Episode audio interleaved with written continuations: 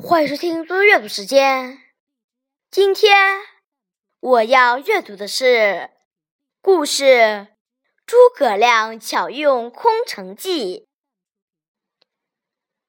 诸葛亮巧用空城计。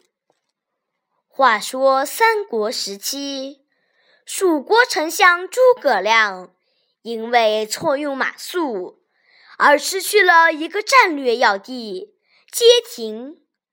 魏国将军司马懿乘胜追击，带领大军十五万向诸葛亮所在的西城蜂拥而来。这时，诸葛亮身边没有一个大将，只有一班文官。他们所带领的五千军队，也有一半用粮草去了。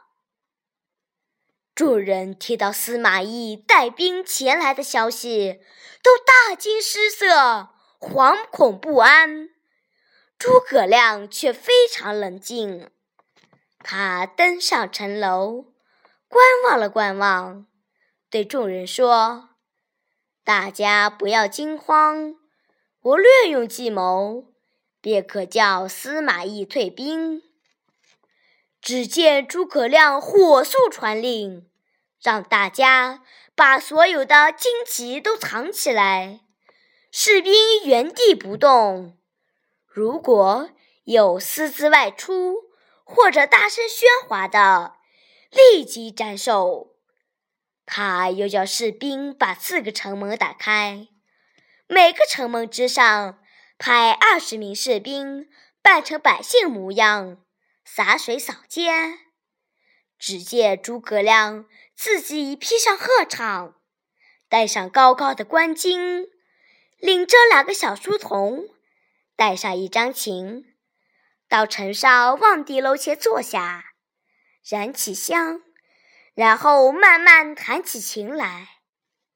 这个时候，司马懿的先头部队到达城下，见了这种气势。都不敢轻易入城，便急忙返回报告司马懿。司马懿听后，笑着说：“这怎么可能呢？”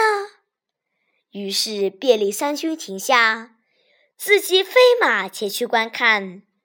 离城不远，他果然看见诸葛亮端坐在城楼上，笑容可掬，正在焚香弹琴。左面一个书童。手捧宝剑，右面也有一个书童，手里拿着拂尘。城门里外，二十多个百姓模样的人在低头洒扫，旁若无人。司马懿看到后，不敢轻举妄动，要下令撤兵。